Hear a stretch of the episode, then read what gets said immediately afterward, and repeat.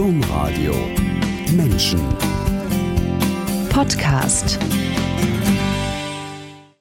Ich will kein Star sein, den man auf Rosen bettet. Ich glaube nicht, dass ihr mich gern so hättet. Will euch gewinnen und doch frei sein und riskier euch zu verlieren. Will uns gemeinsam durch den Regenbogen führen singt der Musiker, Komponist und Kinderliedermacher Rolf Zukowski in seinem Lied Einer von euch. Rolf Zukowski ist heute zu uns in die Sendung Menschen nach Köln gekommen. Herzlich willkommen, Rolf Zukowski. Herzlich willkommen alle, die eingeschaltet haben. Am Mikrofon Angela Krumpen. Rolf Zukowski, Sie haben 20 Millionen Tonträger verkauft und das Bundesverdienstkreuz haben sie mit der Begründung bekommen, sie hätten mit ihrem humanistischen Bild von Kindern als eigenständigen Menschen mit eigenen Meinungen, eigenen Gefühlen und einem unbändigen Drang zur Freiheit die Bundesrepublik positiv geprägt. Was für Worte. Also wenn ich nochmal auf, auf diese Liedzeilen zurückkomme, ich will kein Star sein, ohne Zweifel sind sie ein Star. Und ich will euch gewinnen und ohne Zweifel konnten sie die Menschen gewinnen. Wenn sie texten, will euch gewinnen und doch frei sein und riskiere euch zu verlieren, konnten sie frei bleiben mit ihrer Musik? Weitgehend ja. Ich habe natürlich schon in meinen Liedern manchmal überlegt, will das jemand hören? Aber nie will mir das jemand verbieten. Mhm. Also eine Unfreiheit, weil man irgendwie auch auf eine Resonanz hofft. Ich komme ja letztendlich aus der Beatmusik, aus der Popmusik und man macht seine Lieder letztendlich nicht, um sie in eine Schublade zu tun. Und ein bisschen unfrei ist man schon, weil man nicht so ganz sicher ist, kann ich das so sagen, kann ich das sagen oder sind das jetzt Worte, die die Leute am liebsten nicht von mir hören möchten. Aber ich habe mich, glaube ich, fast immer frei geschwommen, weil ich so kleine Schritte gewagt habe, zum Beispiel auch auf den Kinderlangspielplatten, später CDs, erwachsenere Gedanken zu äußern, weil ich immer wusste, die Eltern hören ja mit und weil ich manche Aussage für die Kinder auch so formulieren konnte, dass sie nicht gleich wie ein Statement klingen, sondern eher ein bisschen wie Prosa auch zu gesellschaftlichen Themen wie Mama, Papa, Kind, Selbstbewusstsein, Umwelt. Also in dem Sinne, ich habe mich eigentlich nie unfrei gefühlt, das kann ich schon sagen. Einer von euch, also dieses Lied und das, was ich jetzt gerade zitiert habe, ist schon auch eine Ansage, ist schon auch eine Haltung. Ich will einer von euch sein und kein Star, den man auf Rosen bettet. Ja, aber genau das ist wirklich ein roter Faden in meinem Leben geblieben. Ich habe natürlich auf mancher Bühne gestanden und bin trotzdem immer mit Kindern, mit Erwachsenen, Chorleiterinnen, Chorleitern, Lehrern äh, in engstem Kontakt gewesen, habe hinterher oft mehr Zeit für die Gespräche mit dem Publikum gehabt als auf der Bühne. Also dieses auf Tuchfühlung sein, sich in die Augen schauen, auch mal wirklich einen Moment zuhören, äh, das war mir immer sehr wichtig. Und da ich ja oft auch Kinder einbezogen habe in meine Arbeit und auch junge Leute, meine eigenen Kinder auch, war da auch immer so ein Mittendrin-Gefühl und nicht Rolf hat eine Band oder Rolf hat ein Ensemble, sondern Rolf ist Teil eines Ensembles, wenn allerdings auch ein prägendes Teil. Das, das bringt der Beruf dann irgendwann doch so mit sich. Ja, das, das Gesicht sind sie natürlich. Wenn irgendwas sehr zentral und einen roten Faden in ihrem Leben ist, dann ist das die Musik. Und deswegen erzählen wir heute auch, wie diese Musik sich in ihrem Leben entwickelt hat. Und das war eben von Anfang an eine ganz zentrale Rolle in ihrem Leben. Da gab es den Großvater, ich nenne das mal nur, der hat einen Chor dirigiert und dem haben sie vorgesungen. Dann war der ganz stolz, dann waren sie ganz glücklich. Und berührt war er vor allem. Die Träne in Opas Auge, die sehe ich heute noch. Und ich konnte sie damals nicht verstehen. Jetzt kann ich es verstehen. Kinder Kinder rühren uns oft, wenn sie singen, zu Tränen. Und da gab es die Mutter, die die Familie größtenteils alleine durchgebracht hat, weil ihr Vater als Seemann unterwegs war. Und über ihre Mutter haben sie in ihrer Biografie geschrieben, meine Mutter sang je nach Tagesstimmung und Lebenslage leidenschaftlich ihre, Leben, ihre Lieblingsmelodien. Ihr Singen klang durch die ganze Wohnung und wenn es ihr so richtig gut ging, stieg sie auf den Tisch, tanzte für uns und ihre Freunde wie der Filmstar Marita Röck. Das klingt nach Leben in der Bude. Bude. Ich habe sie jetzt wirklich direkt auch so vor mir. Auf den Tisch gestiegen ist sie wirklich nur bei Partys, äh, wenn Freunde da waren und vielleicht auch mal ein, ein Gläschen getrunken wurde. Dazu musste man schon ein bisschen heiter sein. Aber Sie hat Traurigkeit rausgelassen in der Musik und wir haben immer an den Liedern gespürt, Mama ist im Moment gerade nicht so ganz gut drauf. Wenn sie sagen, immer nur lächeln und immer vergnügt aus dem, aus der Operette Land des Lächelns, dann war das oft auch ein bisschen Verzweiflung. In, in Musik verpackt ließ sich die wohl leichter ertragen. Aber Lieder wie so ein Tag, so wunderschön wie heute, das war natürlich Ausdruck von heute geht's uns richtig gut. Und dazwischen waren vielleicht Lieder wie Wo meine Sonne scheint, Katharina Valente, Island in the Sun. Da war so Sehnsucht drin nach Zeiten, in denen man etwas mehr Sonne hat, in denen man etwas leichter ist. Also diese Art von selbstgesungener Musik, ich glaube, das ist ganz wichtig. Wir haben natürlich auch Radio gehört. Wir haben auch in Hamburg auf der Reeperbahn nachts um halb eins und Junge kommen bald wieder und Shanties gesungen. Aber mich hat am meisten geprägt, dass Mama einfach so losgesungen hat. Und vielleicht habe ich es mir darum auch fast ein bisschen angewöhnt, das ab und zu zu tun, wie eben hier am Anfang der Sendung. Ich muss nicht unbedingt dafür eine Gitarre in der Hand halten. Das hört sich so ein bisschen an, also gerade wenn Sie sagen, immer nur lächeln, wenn Ihre Mutter verzweifelt war, das ist ja dann so ein ja so ein Statement, wo man an der Klangfarbe hört, dass es nicht so gemeint ist, wie immer nur lächeln, ähm, als wäre das, als wäre die Musik eine Sprache, richtig eine Sprache bei Ihnen zu Hause gewesen. Das war sie auch. Die Melodien, sind ja mindestens so wichtig wie die Worte, auch wenn man oft vordergründig die Worte hört. Aber die Komposition drückt eben eine Art Seelenbefindlichkeit aus und das springt über auf die, die zuhören, auch wenn sie vielleicht gar nicht im selben Raum sind. Manchmal klang es, wir haben so etwas längere Flure gehabt, klang es dann irgendwie aus dem Wohnzimmer zu uns rüber ins Schlafzimmer. Vor allem die fröhlichen Sachen, die etwas lauteren. Und ich glaube tatsächlich, dass da eine Botschaft in den Liedern steckt, die man oft mit gesprochenem Wort gar nicht so rüberbringen konnte. Ist das auch eine Zeitfrage? Also ich gehöre jetzt so als Mutter zu der Generation, wo wir uns viel Mühe gegeben haben, den Kindern Worte für ihre Gefühle zu geben. Also Gefühle zu verworten und dadurch entweder nicht zuzuschlagen oder einfach sich ausdrücken zu können. Und das ist ja jetzt, wenn ich, sind 47 geboren, da kommen wir gleich drauf, die 50er Jahre sind ja jetzt nicht berühmt dafür, dass man sein Herz auf der Zunge getragen hätte im wörtlichen Sinn. Also war das auch eine Möglichkeit, was Sprache damals nicht, was, was in Familien damals nicht üblich war, über Gefühle zu sprechen, sie trotzdem in die Familie zu holen über die Musik? Ich habe darüber so noch nie nachgedacht, aber ich denke, es war so. Ich glaube, die Schlagersänger, die Operettensänger haben tatsächlich aufgefangen, worüber man auch hätte reden können und was aber im gereimten und gesungenen Stil dann offensichtlich möglich war. Man, man übernahm ja die Aussagen anderer und konnte sich mit ihnen identifizieren. Nun war in unserer Familie, glaube ich, auch die Sprachgewalt nicht so gerade zu Haus. Man hat durchaus diskutiert, aber die große Formulierungskraft, die hatte da auch keiner. Sie sind in einer schwierigen Zeit groß geworden. Ich habe eben schon gesagt, Sie sind kurz nach Kriegsende geboren in Winterhude. Das ist ein Ortsteil und Stadtteil von Hamburg. Der war damals größtenteils zerstört. Das Leben war zumindest für die Erwachsenen schwierig. Kinder erleben das ja manchmal ganz anders. Und wenn ich eben aus der Begründung für das Bundesverdienstkreuz zitiert habe. Ich reiße das nochmal an. Sie hätten vor allem mit ihrem humanistischen Bild von Kindern, denen sie eine eigene Meinung, eigene Gefühle und den Drang nach Freiheit zugestanden haben, habe ich mich in der Vorbereitung gefragt und frage das jetzt Sie. Haben Sie dieses Kinderbild in Ihren Liedern mh, hm, heraufgezeichnet, weil Sie selbst so eine Kindheit hatten oder weil Sie gerne eine gehabt hätten? Also eher, weil ich sie hatte. Die Menschen, die um uns herum gelebt haben, waren relativ einfache Menschen. Also meine Großeltern waren Gemüsehändler, äh, Postautofahrer. Mein Großvater väterlicherseits war Maschinist auf einem Hafenschlepper. Meine Mutter war Friseurin, später Friseurin. Also die haben jetzt nicht irgendwie mit hehren Worten den Kindern gesagt, wie sie sich entfalten sollen, sondern sie haben sie sich entwickeln lassen und haben eher das, was uns offensichtlich Spaß gemacht hat, äh, auch gefördert. Soweit finanzielle Möglichkeiten waren, die nicht unbedingt reichten, zum Beispiel um Musik, Musikunterricht oder ähnliches zu finanzieren. Das war auch damals gar nicht so üblich. Aber man hat uns ernst genommen, man hat uns reden lassen, man hat uns auch durchaus auch widerreden lassen.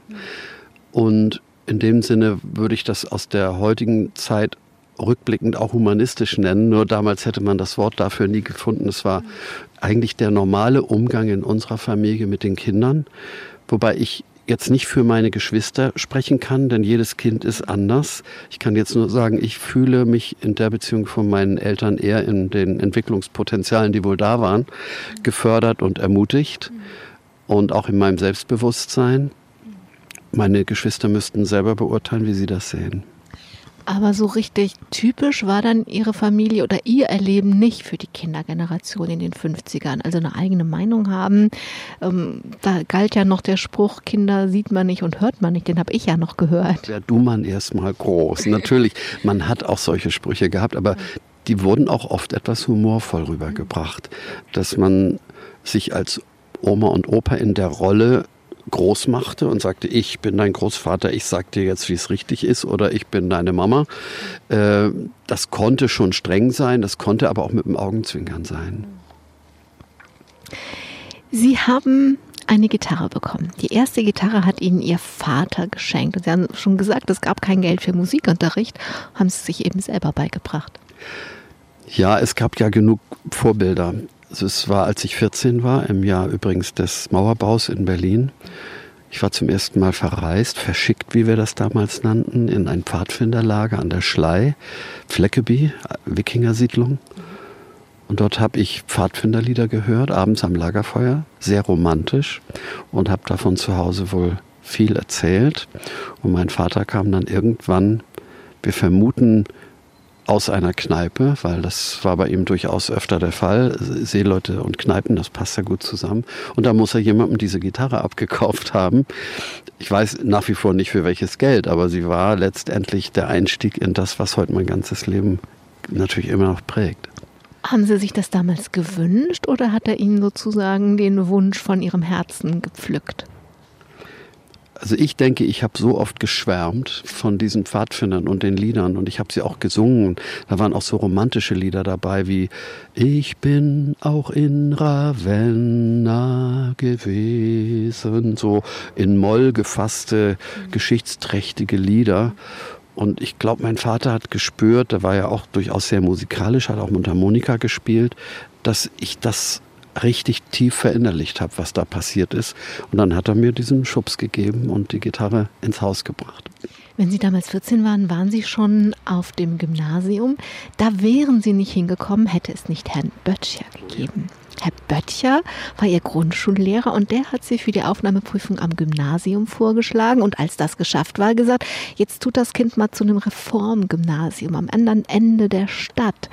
Äh, was war sein Ansinnen? Also Herr Böttcher war ein sehr, sehr aufgeschlossener Lehrer und wir waren seine erste Klasse.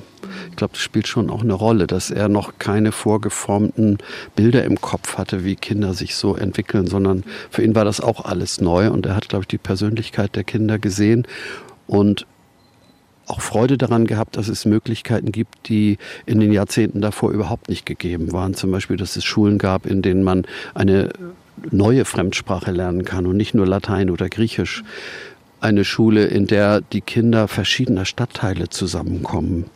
Das hatte er dann auch meinen Eltern gesagt, als er die Empfehlung abgegeben hat, dass er gesagt hat, da lernt er Kinder aus anderen Stadtteilen kennen. Das wird ihn gerade als Hamburger Kind beflügeln. Genauso ist es auch gekommen. Es waren einerseits Kinder aus dem Hafen und von der Elbinsel Finkenwerder. Es waren aber auch Kinder aus Blankenese, wo ich heute wohne. Und das hat mein Bild von der Stadt sehr, sehr stark geprägt, dass Hamburg eben eine sehr offene Stadt ist mit unterschiedlichsten Wohnmöglichkeiten, natürlich auch Einkommensverhältnissen. Ich habe natürlich auch viele Familien dadurch kennengelernt, durch Besuche bei Klassenkameraden, die sich sehr viel mehr leisten konnten als wir.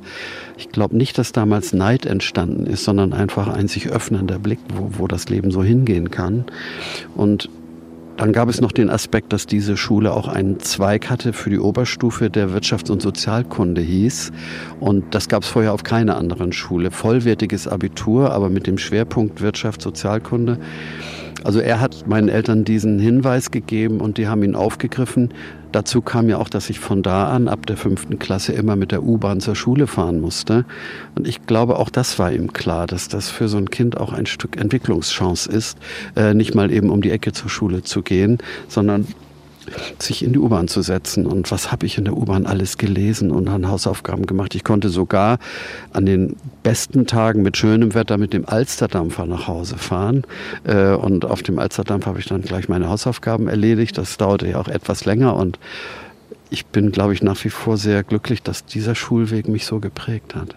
Wären Sie denn ohne Herrn Böttcher, hätten Sie ohne ihn diese Aufnahmeprüfung fürs Gymnasium gemacht?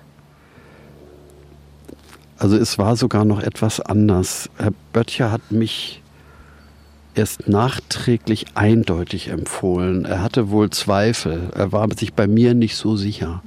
Und seine Vorgesetzten von der Schulbehörde haben nach bestandener Prüfung gesagt, wieso haben Sie den denn nicht gleich empfohlen? Er hat gesagt, ja, ich dachte, da ist was, aber jetzt weiß ich's.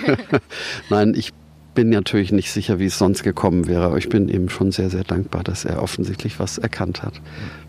An dieser Schule gab es nicht nur neue Fremdsprachen, Wirtschaft und Sozialkunde, es gab auch Musik. Und sie haben nämlich ihr im Abitur über Michel gearbeitet von den Beatles. Ja, also der Musikunterricht öffnete sich so langsam, weil wir mit unserer Band The Beethovens, die 1965 gegründet wurde und in die ich 1966 eingetreten bin, unseren Musiklehrern und unserer Musiklehrerin gesagt haben, da gibt's noch andere Musik als die von Mozart und Schubert und wie auch immer. Und die waren tatsächlich auch offen uns zuzuhören. Das war vielleicht für diese Schule wirklich typisch, dass man nicht gesagt hat, das hat in der Schule nichts zu suchen, sondern man hat sich dann die Strukturen dieser Songs angeschaut und Michel ist eben auch ein relativ anspruchsvolles Werk der Beatles, einmal durch die Französisierung, aber auch durch die Harmonien. Und wir konnten diesen Song dann im Musikabitur analysieren. Das war schon, glaube ich, sehr, sehr besonders für damalige Verhältnisse. Wissen Sie noch, was Sie geschrieben haben? Welche Note? Nee, was Sie inhaltlich geschrieben also was Sie über das Lied geschrieben haben. Nein, das weiß ich überhaupt nicht mehr. Kann ich wirklich nicht sagen. Aber es muss vernünftig gewesen sein. Ich glaube, ich habe im Musikabitur eine 2 gehabt oder sowas, aber keine 1. Ach, Noten. Noten sind sowas von relativ. Die Musik, das, ich wollte das mit dem Abitur voran, vorausgreifen, weil ich das so witzig finde, aber ich will natürlich über die Musik sprechen. Also Sie haben schon von den Beethovens jetzt erzählt. Das schreibt sich B und dann mit einem großen A. Und dann ist natürlich die Analogie zu Beethoven da und die Beethovens. Ähm, das würde ja so nicht geschrieben und wäre nicht so wichtig, wenn es nicht um den Beat ginge, um das, was sich da so unglaublich verändert und was ich glaube ich, was glaube ich Ihre ganze Generation ähm, also wie einmal umgedreht hat. Also das hat, das war dieser Beat ist ja viel mehr als einfach nur eine neue Musik gewesen. Ja, es war ein neues Lebensgefühl und sich The Beethovens zu nennen, war natürlich ganz schön frech für damalige Verhältnisse. Ne? Also im Grunde ist es ja ein Sakrileg, sich mit dem Namen Beethoven zu verbünden. Aber der Beat von später den Beatles, früher aber auch schon anderen Gruppen aus Liverpool, London und der Vorläufer, die äh, Musik von Lonnie Donegan, äh, das waren eher so Skiffle-Sachen. Äh, der war eben doch ganz anders als die Schlagerwelt unserer Eltern. Da ging es teilweise auch sehr rhythmisch zu und man wurde zum Tanzen aufgefordert durch bestimmte Musikstilistiken. Aber der Beat hatte etwas, was ein neues Lebensgefühl aufmachte.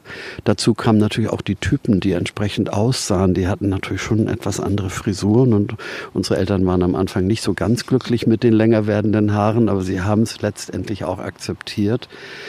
Und in Amerika entstand ja fast parallel dazu auch so eine ganz inhaltsstarke Folkmusik von Joan Baez und Bob Dylan. Und das floss ja teilweise auch in die Musik der englischen Beatbands mit ein. Also wir merkten, die Schlagersprache ist nicht alles und die Operettensprache schon gar nicht. Und der Rhythmus ist einer, den die Eltern so uns nicht vorgelebt haben, sondern es ist unser Rhythmus, unser Lebensrhythmus. Und ehrlich gesagt fühlten wir uns entsprechend auch ziemlich wichtig. Denn die Eltern kamen um diese Entwicklung auch nicht herum. Man, man musste das irgendwie ernst nehmen als Aufbruch der Jugend teilweise ja auch sogar politisch. Wir waren nicht sehr politisch. Wir haben zwar in einigen Liedern auch Nachdenklichkeit ausgebreitet über was könnte sein, wenn ein Atomkrieg ausbricht und ähnliches. Die eigenen Songs waren teilweise schon sehr nachdenklich, auch mal in deutscher Sprache. Aber wir waren eigentlich keine politische Band. Das hat sich bei uns so aus der Biografie der Familien und wie wir unsere Musik machen wollten, die sollte auch unbeschwert sein. Auch wenn sie mal äh, nachdenklich wurde an einigen Stellen, sollte sie eigentlich vor allem Spaß machen. Sie sagen, Sie waren frech, indem Sie sich die Beethovens genannt haben, aber Sie waren auch erfolgreich. Es gab damals einen Wettbewerb, hamburgweit, da haben Sie eine Plattenaufnahme gewonnen und dann haben Sie ein Album aufgenommen, Happy to, Happy to Be Happy. Aber als Sie dann Weihnachten 1967 im legendären Star Club auf der großen Freiheit, wo die Weltkarriere der Beatles begann, gespielt haben, da zerbrachen die Beethovens auf der Bühne in einem schrecklichen, großen, stundenlangen Drama. Was ist passiert? Ja, es ist wirklich nachträglich gesehen eine Katastrophe gewesen, die man heute lächelnd erzählen kann. Damals brach für uns wirklich eine Welt zusammen, denn wir waren ja Freunde. Wir hatten schon viel gemacht. Wir hatten uns auch schon die Nächte um die Ohren gehauen in irgendwelchen Clubs von englischen Soldaten und sind dann im Sonnenaufgang nach Hause gekommen. Aber der Gitarrist unserer Band, äh, der nun leider nicht mehr lebt, hatte sich als Vorbild Jimi Hendrix genommen und die Band The Cream. Und in diesen Bands wurden relativ lange, laute Soli der Solo-Gitarristen gespielt. Und er wollte unbedingt dahin und die Band, wir drei konnten eigentlich nicht mit. Wir konnten ihm immer nur eine Rhythmusstruktur bieten, wir konnten spielen, damit er sich ausleben kann. Aber er hatte vielleicht auch unter Drogeneinfluss, das weiß ich nicht, aber man kann es fast vermuten, äh, dann manchmal die Soli so ausgedehnt, dass es fürs Publikum und auch für uns schwer erträglich wurde. Und im Star Club kam es leider an dem Abend so weit, dass dann sogar Bierflaschen auf die Bühne flogen. Und wir als äh, Restband, wir drei, wir waren ja insgesamt vier, uns nur ratlos angeschaut haben und gesagt haben, alle Signale an ihn wirkten nicht. Er war offensichtlich irgendwie abgedriftet in irgendwelche Fantasiewelten. Und dann haben wir die Bühne verlassen. Er hat weitergespielt, alleine. Und dann hat der Bühnenmeister das Licht ausgemacht und ihn von der Bühne gezogen.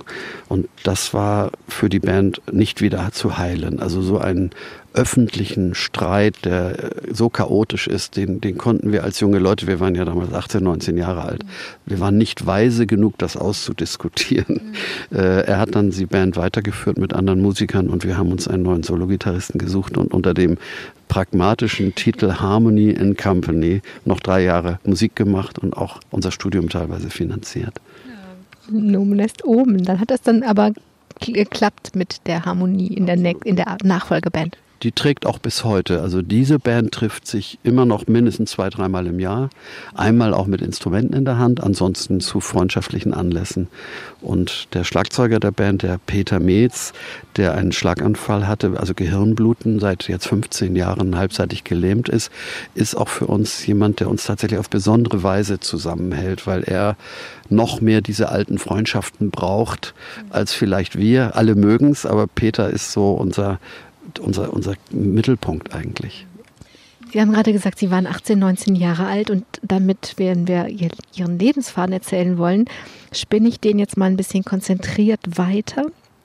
Sie haben nach dem Abitur ein Weilchen versucht, Musik zu Ihrem Hauptberuf zu machen, aber das dann schnell in ein Studium der Betriebswirtschaft überführt und danach sind Sie in einen Musikverlag gegangen. Sikorski hieß der oder heißt der, sind dort eingestiegen und haben die Musik von anderen Musikern verlegt. Und sie haben auch als Produzent, Liedtexter und Dirigent Erfolge mit der Band Peter, Sue und Mark beim Eurovision Song Contest dann für die Schweiz große Erfolge gehabt. Also ich raff das so, um zu sagen, sie haben ganz viel, mh, mm, obwohl sie in die Betriebswirtschaft als, Stud als Student gegangen sind, ganz viele, ganz verschiedene Dinge in der Musik weitergemacht? Ja, Im Grunde war das fast wie ein Spagat, denn ich hatte mich in der Endphase meines Studiums der Betriebswirtschaftslehre für Verkehrsbetriebslehre entschieden.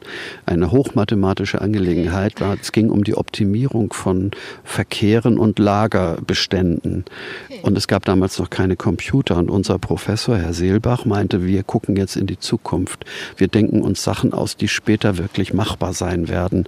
Optimierung von Verkehrswegen und Lagerbeständen. Heute ist das Lager weitgehend auf der Straße. Das ist eines unserer Verkehrsprobleme, weil man tatsächlich so rechnen und optimieren kann. Und trotzdem, wir hatten ja unsere Band, ich habe auch immer noch Songs geschrieben in der Freizeit. Es war irgendwie der Drang in die Musikbranche größer als in die Reedereien oder Speditionen. Und die Band The Beethovens hatte mit ihrem Album Happy to Be Happy auch eine Single veröffentlicht und die hieß Blow Up Machine. Da ging es um jemanden, der gerne größer wäre, der sich eine Blow-Up-Machine wünscht. Und die war in diesem Musikverlag Sikorski verlegt und ich habe gedacht, da kannst du ja mal fragen. Die werden dich ja wenigstens empfangen. Immerhin haben die ja eine Single von dir verlegt. Ziemlich aberwitziger Gedanke, aber die haben mir tatsächlich zugehört.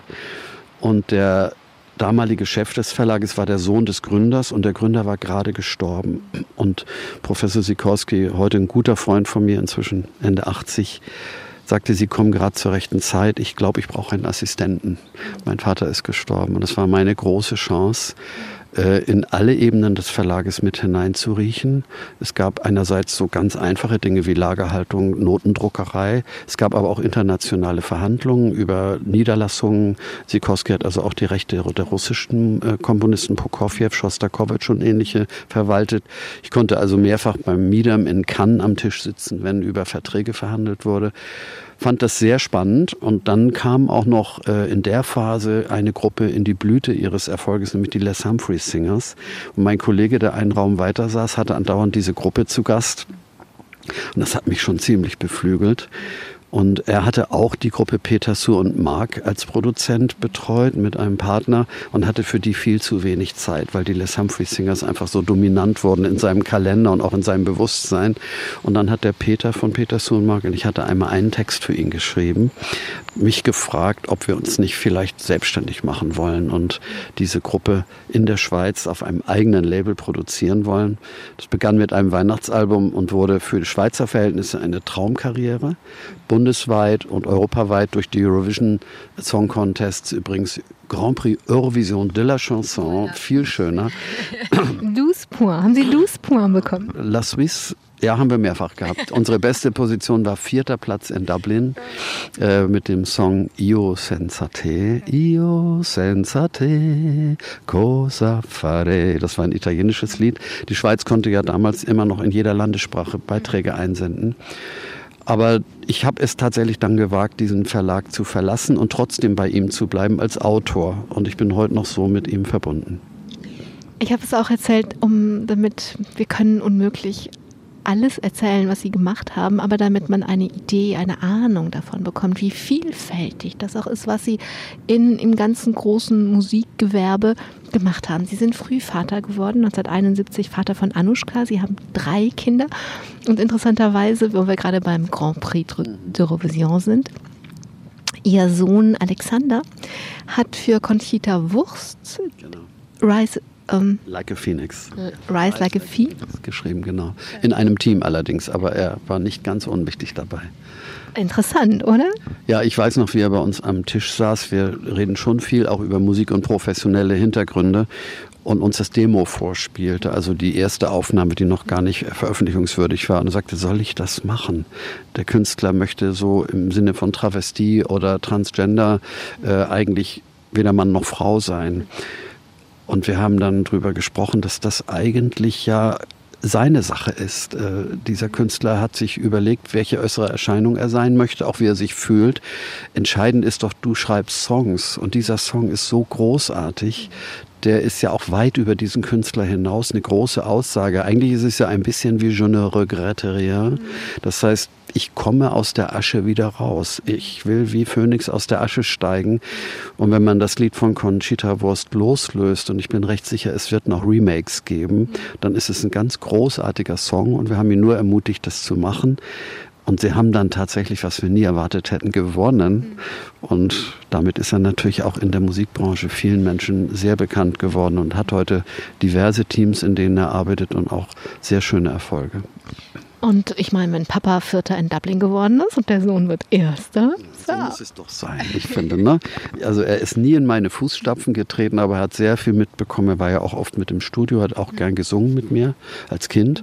Aber er war nie einer, der gerne in der ersten Reihe stand und hat auch ganz wenig solistisch gesungen und ist auch heute noch zum Beispiel in der Band des spanischen Musikers Alvaro oder auch bei Sascha eher ein Hintergrundarbeiter, der Songs schreibt, der produziert, der auch mal auf der Bühne ist, aber ein guter Sänger übrigens, aber eher Sänger der Background-Chöre. Und ich meine, wenn Sie sagen Rise Like a Phoenix, das kann, das ist was Archetypisches, was alle, Men was alle Menschen sich natürlich auch wünschen. Dann ist es ja, wenn es von so einer, mm, also von einem Leben, was so schwierig ist. Ist ja wirklich schwierig, wenn man sich zurechtfinden muss in sich selbst. Und das ist und das ist irgendwie mal Mann, mal Frau, dann ist es doch besonders schön, wenn dieses Archetypische da gelingt. Ich glaube, es war ganz besonders glaubwürdig und darum hat es auch gewonnen. Es hat nicht gewonnen, weil dieser Künstler irgendwie schöner war als alle andere, sondern dass er seine nicht klare Befindlichkeit und auch das, was er aushalten musste an Vorurteilen oder an, an Anmache oder sogar Hassgeschichten, wer weiß, was auf ihn eingeprasselt ist, dass er gesagt hat, ich gehe meinen Weg und ich bin so, wie ich bin. Und ich glaube, dieser Künstler wandelt sich auch gerade wieder. Er ist jetzt wieder, ich glaube, er heißt Neubert mit Nachnamen, Vornamen vergessen, Österreicher. Ich glaube, er hat diese Phase jetzt schon wieder überwunden und ich weiß nicht, wo er jetzt hin will. Wir werden sehen. Sie kennt man als Kinderliedermacher. Und da gäbe es jetzt viel zu, zu erzählen. Aber ich möchte eine Sache rausgreifen. 1974 haben Sie inspiriert von Ihrem Freund und Schlagzeuger, damals von den Beethovens, vielleicht eines Ihrer bekanntesten Stücke überhaupt komponiert, die Vogelhochzeit. Und ich sage das deswegen, weil die wollte niemand. Ihnen war das ein großes Herzensanliegen, aber es wollte einfach kein Mensch machen. Und von heute aus betrachtet ist sie ja von ganzen Generationen von Kindern im Kindergartenalter aufgeführt worden. Die haben das gespielt und die waren die Vögel und überhaupt. Wenn Sie von heute aus da drauf gucken, was hat gemacht in der Zeit, als das niemand wollte, dass Sie daran so hartnäckig festgehalten haben? Die Schallplattenbranche ist voll von solchen Geschichten. Otto Walkes wollte auch niemand. Nur das mal so nebenbei. Weil alles, was man nicht gut vergleichen kann mit Erfolgen, die es schon gab und was man nicht einordnen kann in gewisse Genreschubladen, damit tun sich oft die Manager schwer, können sich nicht recht vorstellen, wieso soll das jetzt laufen. Also das mal so vorweg. Es ist für die Branche nicht ganz untypisch, was wir da erlebt haben. Aber meine Hartnäckigkeit hat da damit zu tun, dass meine Frau schwanger war, als ich die Lieder geschrieben habe. Peter Metz, der äh, Schlagzeuger unserer Band hatte die Bilder gemalt als Teil seines Grafikstudiums und ich habe ihn gefragt, ob ich sie vertonen darf. Und die Vertonung fand in der Phase statt, als meine Frau unser zweites Kind austrug. Darum sind wir dermaßen verbunden gewesen damit, dass es wirklich ein ganz großes Herzensanliegen war, das auch an die Öffentlichkeit zu bringen. Viel mehr als alle Lieder, die ich vorher geschrieben hatte. Ich hatte ja schon einiges geschrieben. Und Peter hatte aber den Wunsch, und das hat die Sache nicht einfacher gemacht, dass seine Bilder in der, Veröffentlich in der Veröffentlichung eine deutliche Rolle spielen. Am liebsten ein Bilderbuch mit einer reingeschobenen Langspielplatte. Sowas gab es ja damals auch, ne? schön ausgestattet. Tabaluga ist übrigens auch so erschienen am Anfang mit den Bildern von Helme Heine. Aber die Schallplattenfirma wir hatten zwei angefragt, gab zwei in Hamburg damals, die haben gesagt, das Erstens ist das zu aufwendig, äh, das macht die Sache so teuer, ist eher was für einen Buchhandel, aber einen Verlag, einen Buchverlag haben wir auch nicht gefunden. Und dann kam aber tatsächlich ein großer Erfolg von Peter Suhr und Mark uns zugute. Der Song Cindy äh, war in den Charts, war in den Top Ten. Und das hatte unseren Status in der Firma plötzlich verändert. Man, man hörte uns anders zu. Und ich höre noch heute die Worte des damaligen Repertoirechefs, wie er sagte, na gut, diese Vogelhochzeit, die ist ja nun wirklich nicht kommerziell, aber sie ist gut für unser Image. Wir werden es doch machen. Kluge Entscheidung letztendlich wurde es dann doch kommerziell, aber auch prägend. Ich glaube, in der damaligen Zeit gab es ja auch noch nicht viel neue Musik für Kinder. Es gab schon den einen oder anderen, wie Frederik Wahle zum Beispiel, die auch Lieder für Kinder schrieben, neue Lieder. Oder in der ehemaligen DDR Reinhard Lacomi, Gerhard Schöne. Wir waren eigentlich alle ungefähr gleichzeitig am Start. Aber die Vogelhochzeit auch als aufführbares Stück, kleines Musiktheaterstück, war, glaube ich, schon auch eine Art Novität. Denn man kannte ansonsten Mozart für Kinder und Zauberflöte reduziert. Und diese Vogelhochzeit hat sich dann doch tatsächlich an der Basis entwickelt. Es hat ganz lang gedauert, bis wir eine Fernsehfassung bekamen. Ich glaube, zehn Jahre nach der Veröffentlichung. dass sie bekannt wurden, hat sich auch langsam entwickelt. Ich glaube, zwei Etappen müssen wir nennen, sonst kann man es, glaube ich, nicht verstehen. Das eine ist Du da im Radio und die Rolle, die Frank Elsner spielt. Und das andere ist 1982 Wetten das und das Lied und ganz doll mich. Jetzt fliegt hier gerade irgendein Flugzeug drüber. Zeig mir die Sonne, zeig mir die Sonne und zeig mir den Mond. Heinz Rühmann. ja, also der sieht auf jeden Fall da oben die Sonne. Du da im Radio und Frank Elsner und Radio Luxemburg. Du da im Radio war gewagt, aber Frank Elsner hat nicht nur dieses Stück genommen, sondern hat den gleich eine ganze Sendung gegeben. Ja, in zwei Abschnitten. Ich habe dieses Lied, das überall im Rundfunk viel lief. Wir hatten ja damals auch nicht so viele verschiedene Senderformate, auch bei Radio Luxemburg äh, gehört und war auch zu Besuch dort als Interviewer und habe gefragt, könnte ich hier nicht eine kleine Sendung machen, jeden Morgen als Gruß an die Schulkinder, die du da im Radio heißt das hat Frank Elsner mir tatsächlich ermöglicht. Ich habe dann mit so einem ähnlichen Reportagegerät wie wir jetzt hier überall Dinge aufgenommen rund ums Kind, rund ums Leben der Familien und in so Mini-Formaten mit meinen Liedern teilweise, teilweise auch ohne Musik immer morgens um, ich glaube, fünf vor sieben lief diese Sendung, ge gebracht. Und dann kam irgendwann das Lied Und ganz doll mich für mich in Frage, um zu sagen, kann ich nicht noch einen Schritt weiter gehen? Denn du da im Radio sah ja nicht unbedingt nach Fernsehen aus. Radio, Fernsehen, naja, Radio killed the video star oder umgekehrt besser gesagt. Also Video und Fernsehen wurden immer wichtiger und ich habe Frank Elzner dann gefragt, ob er nicht vielleicht dieses Lied sogar in seine Sendung Wetten das aufnehmen könnte. Das hat er gemacht und das war 1982 dann schon etwas sehr, sehr Ungewöhnliches. Fünf relativ normale Kinder. Es war ja kein klassischer Kinderchor. Es waren wie Kinder von der Straße. So hat er das jedenfalls. Seine Rasselbande hat er uns damals genannt. Und damit sind wir dann schon über Nacht sehr, sehr vielen Menschen bekannt geworden. Und du da im Radio und, und ganz doll mich sind so die medial bekanntesten Lieder außer inzwischen der Weihnachtsbäckerei. Und das Geburtstagslied, da kommen wir gleich noch drauf. Das war aber auch der Anfang dann davon. Also Sie sind sehr bekannt geworden, dass neue Dinge ausprobiert werden sollten, Ihnen Formate angetragen werden sollten. Also es gab dann eine ganze Show, einen ganzen Abend lang. Aber es gab auch Kritik und ähm, wenn am Ende, wenn wir am Anfang gesagt haben, einer von euch, ich will euch gewinnen und doch frei sein, dann wurde es da mal kurz schwierig mit dem, ich will auch frei bleiben. Ja, vorher wurde ich fast ein bisschen übermütig, denn der Sender Radio Luxemburg erlaubte uns mal einen ganzen Tag für Kinder zu gestalten. Ohne einen Erwachsenen am Mikrofon und mit einem Kinderredaktionsteam. Das habe ich zweimal gemacht. Und ich habe gedacht, das müsste doch auch im Fernsehen möglich sein, dass die Kinder mal so ernst genommen werden, wie ich es gerne möchte, in einer abendlichen Show, in einer Samstagabendshow. Die haben wir dann konzipiert, die hieß Große Show für kleine Leute war sehr ambitioniert mit vielen Liedern, die auch durchaus sehr ernsthafte Themen aufgriffen. Volker Lechtenbrink hat zum Beispiel ein Lied über den Protzer gesungen, der heute würde man über Mobbing reden. Ähm, aber es gab eben an dem Abend noch eine zweite Sendung in der Planung, die hieß äh, Kinderhitparade. Ein Erfolgsmodell aus Holland mit Coverversionen von internationalen Hits von Kindern gesungen. Und man hat mir auch das angeboten. Und der damalige Chef der ZDF-Unterhaltung hat gemeint, mach doch beides. Und ich habe dann kurz überlegt, nicht lange, habe gesagt, nein, mache ich nicht. Ich möchte gern meine Sendung mit meinen Liedern oder auch mit Gästen und meine ganze Art und Weise zum Thema des Abends machen. Diese Kinderhitparade ist irgendwie eine ganz andere Stimmung und ich finde auch die Art, wie dort Kinder eingesetzt werden, fragwürdig. Also die können das vielleicht gut. Heute würde man es übrigens vielleicht auch viel selbstverständlicher finden. Damals war das ja dann auch ein neuer Angang und diese Lieder waren ja Hits von Kindern gesungen. Ich habe aber damals dann für die Sendung, die ich gemacht habe, und für die andere, die ich nicht machen wollte, insgesamt ziemlich viel Schelte bekommen, weil generell Kinder im Abendprogramm einfach für viele nicht gut auszuhalten waren. Das hieß, die gehören ins Kinderprogramm, die werden da abends nur vorgeführt, um Erwachsene zu belustigen.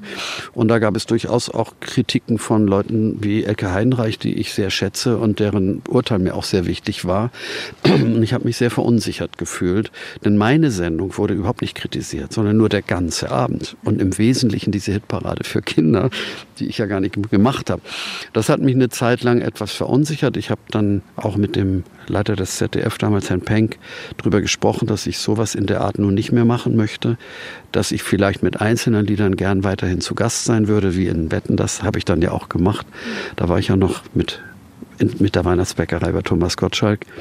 Aber ich habe dann ein bisschen schon auch überlegt, wo geht es überhaupt hin und habe das Schreiben für Erwachsene auch wieder ernster genommen. Habe gedacht, dir sind doch so viele Lieder über die letzten zwei, drei Jahre eingefallen, wie Eltern sich fühlen, wenn die Kinder größer werden, wenn man überhaupt mit Kindern in die Welt hineinguckt. Und ich habe dann das Album Kinder werden groß erstmal in den Vordergrund meiner Arbeit gestellt und habe diese Show für kleine Leute die eigentlich schön war, habe ich erstmal so ein bisschen verdaut.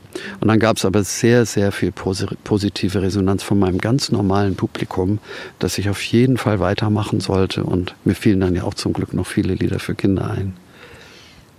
Ich will noch zwei rausnehmen. Das eine ist, ich glaube, das kennen auch alle, wie schön, dass du geboren bist. Und das finde ich auch die Zeile in dem Lied, die mich immer, die mich immer am meisten angerührt hat. Denn mm, also nicht, nicht wie, sondern wir hätten dich sonst sehr ja. vermisst. Das ist das, was mich so angerührt hat.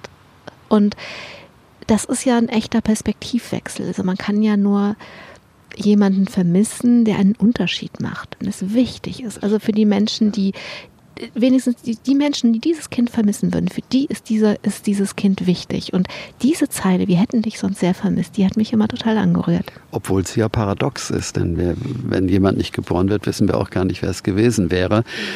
Aber dieses etwas augenzwinkernd Paradoxe fand ich gerade lustig. Es ist jetzt nicht die Not nach dem Reim gewesen, sondern ich wollte mit dem Lied unserem Sohn damals, ich glaube, es ist für Alexander geschrieben worden, vor seinem fünften Geburtstag. Ich wollte ihm sagen, wie lieb wir ihn haben und dass wir genauso wie er ist, ihn auch äh, gerne haben. Auf der anderen Seite ist auch so ein bisschen in dieser Zeile drin, tja, wenn es dich nicht geben würde, dann wird es dich eben nicht geben. Aber schön, dass wir dich haben. Und ich glaube darum, dass man diese Zeile im Wesentlichen liebevoll interpretieren sollte. Es gab auch schon Leute, die es sehr kritisch gesehen haben, die sagen, also das ist so was Paradoxes, das macht ja keinen Sinn. Sie haben ja nur einen Reim gesucht. Aber so, so war es wirklich nicht. Also ich glaube, es ist schon sehr bewusst getextet. Wie gesagt, mich hat das immer gerührt. Sie haben schon gesagt, dass Sie viel Post von Erwachsenen bekommen und ein Lied das ähm, habe ich jedenfalls so gefunden. Davon sagen sie in Interviews, das ist mein wichtigstes Lied. Und zudem bekommen sie wohl auch viel Post von Erwachsenen. Das ist, ich schaffe das schon. Was macht das denn so wichtig? Also was schaffen müssen wir jeden Tag. Und ich glaube, die meisten Sachen, die wir schaffen, über die machen wir uns auch gar nicht viel Gedanken, weil es einfach geht. Aber es gibt Krisen, es gibt Menschen, die in ganz tiefen Kellern hocken und nicht wissen, wie sie da wieder rauskommen sollen. Und wo dann tatsächlich, so wie damals ein bisschen auch meine Mutter mit Liedern sich wieder Mut gemacht hat, ein Lied helfen kann, die eigenen Kräfte wieder zu entdecken und sich wie so eine Art inneren Motor mit einem Lied wieder nach oben zu arbeiten, äh, Richtung Licht. Und das scheint bei diesem Lied sehr vielen Menschen tatsächlich so gegangen zu sein. Es ist ja das Lied eines Kindes, das dann über die Station seines Lebens immer wieder sich aufrichtet und sagt, ich schaffe das schon. Äh, Schule, Verliebtheit und am Ende eben auch offensichtlich ist die Liebe, aus der ein Kind hervorgegangen ist, auch nicht so stabil geblieben.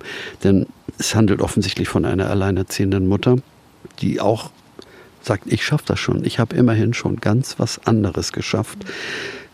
Ich werde für dieses Lied wirklich sehr, sehr oft sprichwörtlich in den Arm genommen von Menschen, die sagen, ohne dieses Lied wüsste ich wirklich nicht, wie es mir heute ginge, wo ich heute stünde. Und darum denke ich, das sagt man mir zu keinem anderen Lied von mir, auch wenn man andere Lieder von mir sehr liebt. Das freut mich auch sehr. Aber so ein Lied geschrieben zu haben, ich schaff das schon, ich schaff das schon, ich schaff das ganz alleine. Ich komm bestimmt, ich komm bestimmt auch wieder auf die Beine. Ich brauch dazu, ich brauch dazu vielleicht vielleicht ne Menge Kraft, doch ich hab immerhin schon ganz was anderes geschafft. Es ist in Moll, es drückt ein bisschen diese verklemmte Seele aus, die wieder frei werden will. Und in dem Sinne bin ich sehr glücklich, dieses Lied zu haben. Entstanden ist es übrigens bei einem Spaziergang mit meinem Sohn, der damals drei Jahre alt war, unser Jüngster, und der gestolpert ist im Blankeneser Treppenviertel. Und ich wollte ihn aufheben und er sagte zu mir, nein, ich schaffe das schon. Und daraus ist dann auf dem Spaziergang eigentlich das Lied entstanden. Das heißt, die Bedeutung kommt aus dem, was die anderen Menschen, was es den anderen Menschen bedeutet hat. Das macht es so wichtig. Und ähm, wenn sie ihre Lieder teilen, wir wollen ja von anderen Menschen gehört werden, dann ist das das, das Größte, was passieren kann. Ja, es gibt inzwischen wohl auch einige Lieder von mir, bei denen man nicht weiß, dass ich sie geschrieben habe. Und auch das macht mich glücklich. Denn ein Volkslied zu schreiben, äh, was, was will man Schöneres erreichen? Also ich meine, wenn die Menschen, also das, das egal, ob man jetzt weiß, ob man es von ihnen ist, sondern einfach das, dass man das schaffen kann, dass Menschen sich das vorsingen, wenn sie verzweifelt sind. Mehr geht nicht, oder? Also darum auch dieser Gedanke einer von euch. Man dringt ja ein bisschen in die Menschen hinein. Die Lieder werden ein Teil ihrer selbst. Ihre Grundstimmung, wer bin ich eigentlich, drückt sich auch durch die Lieder aus, die man liebt. Die Situationen, in denen man gerne singen möchte, die sozialen Kontakte, die man durch Musik hat. Und in dem Sinne wird man durch Lieder, wie ich sie schreibe, das können und tun zum Glück auch andere, das weiß ich, man wird irgendwie so verbündet mit seinem Publikum, äh, dass es sehr, sehr tief ist und dass man in dem Sinne dies einer von euch äh, nicht so oberflächlich kumpelhaft meint. So, so ist es auch nicht ge ge geschrieben. Es ist wirklich diese innere Verbindung, die mir ganz wichtig ist und über die ich auch sehr glücklich bin, dass sie so oft gelingt. Ich muss ein bisschen auf die Uhr gucken, aber zwei Fragen habe ich noch. Und bei beiden geht es um Musik. Das eine Thema hat ganz viel mit Sprache und Musik zu tun und das liegt Ihnen deutlich ganz am Herzen. Und da geht es ums Gendern. Sie sagen, ich, es gibt auch Beispiele, das lasse ich jetzt mal weg. Ähm, Sie haben zum Beispiel eine alternative Nationalhymne geschrieben. Deutschland deine Kinder. Also das, ich sage das deswegen, ich sehe das deswegen, dass man nicht denkt, sie sind gegen das Gendern. Sie sagen nur, ich bin für kluges Gendern. Und das treibt sie deswegen um, weil es sie als Liedermacher, der mit Musik und mit Sprache umgeht, so betrifft. Geht da eine kurze Antwort? Ist nicht einfach. Ich das ist sehr komplex. Also wem das Wort Gendern nicht äh, selbstverständlich ist, es geht um geschlechtergerechte Sprache, nämlich dass Frauen und Männern sich in der Sprache gleichermaßen wiederfinden und nicht nur so mitgemeint, sondern wirklich bewusst genannt. Ne? Genau, ich habe das jetzt überschlagen. Ich hatte, also für mich ist das die Anstrengung, dass in der Sprache die Vielfalt von den Menschen ausgedrückt wird. Und nun ist es so, dass ich das absolut unterstreichen möchte, dass aber die Sprache das nicht alles hergibt. Unsere Sprache ist gewachsen, vielleicht ist sie durchaus auch männlich gewachsen, das ist dann die Geschichte unserer Sprache, aber sie lässt sich nicht beliebig auf das formen, was vielleicht heute sich viele wünschen, Männer und Frauen. Man kann immer mal wieder nachdenken, kann ich jetzt einfach so losreden, wie ich es immer getan habe? Oder möchte ich dann doch betonen, hier sind auch Frauen gemeint? Da gibt es natürlich durch die Endung innen oder durch andere Möglichkeiten äh, viele Varianten. Aber wenn man den Stamm der Wörter, wie zum Beispiel das Wort Bürger, wenn man sagt, da sind zukünftig keine Frauen mehr drin, das sind nur Männer, dann frage ich mich zum Beispiel, wie kann man dann in diesen verlängerten Formen überhaupt noch Lieder schreiben? Auf innen reimt sich nicht so viel. Und äh, die Wörter sind ja auch dadurch länger und, und rhythmisch komplizierter. Und ich denke, wenn man das von der musischen Seite betrachtet, kommt man automatisch zu einem bewussten, klugen Gendern und sagen, wo ist es wichtig und nötig und wo kann man es auch sein lassen, damit die Grundform der Wörter ihre Bedeutung nicht völlig verlieren.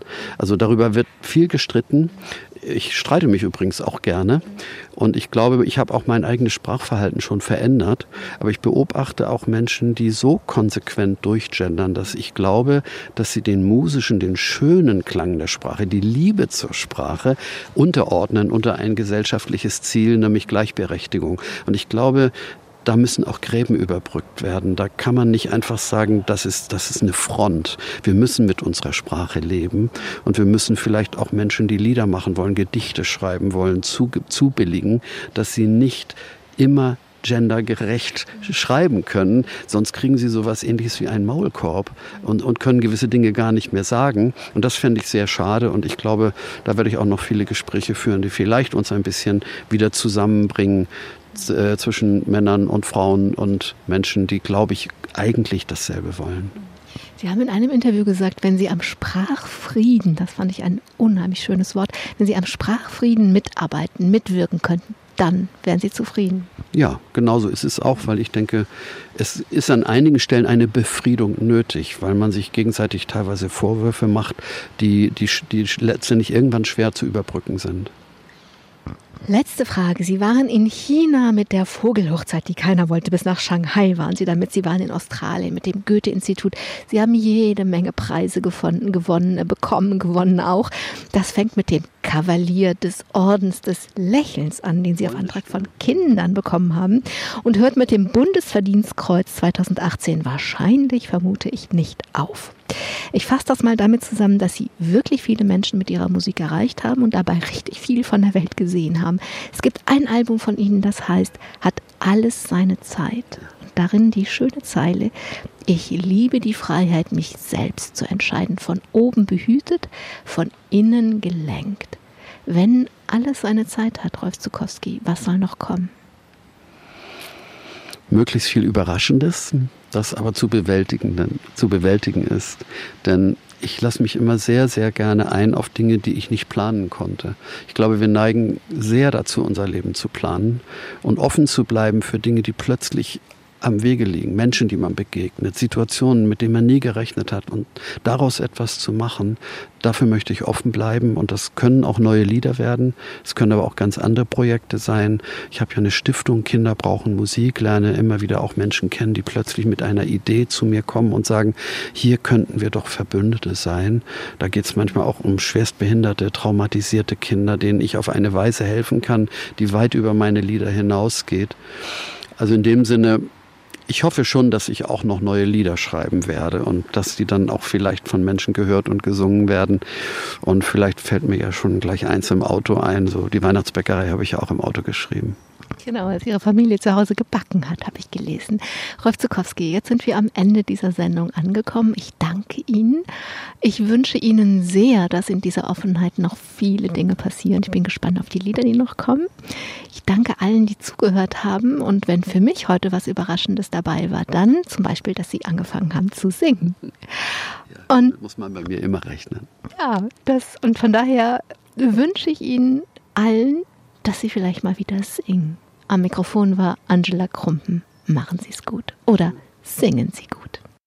Domradio Podcast. Mehr unter domradio.de slash podcast.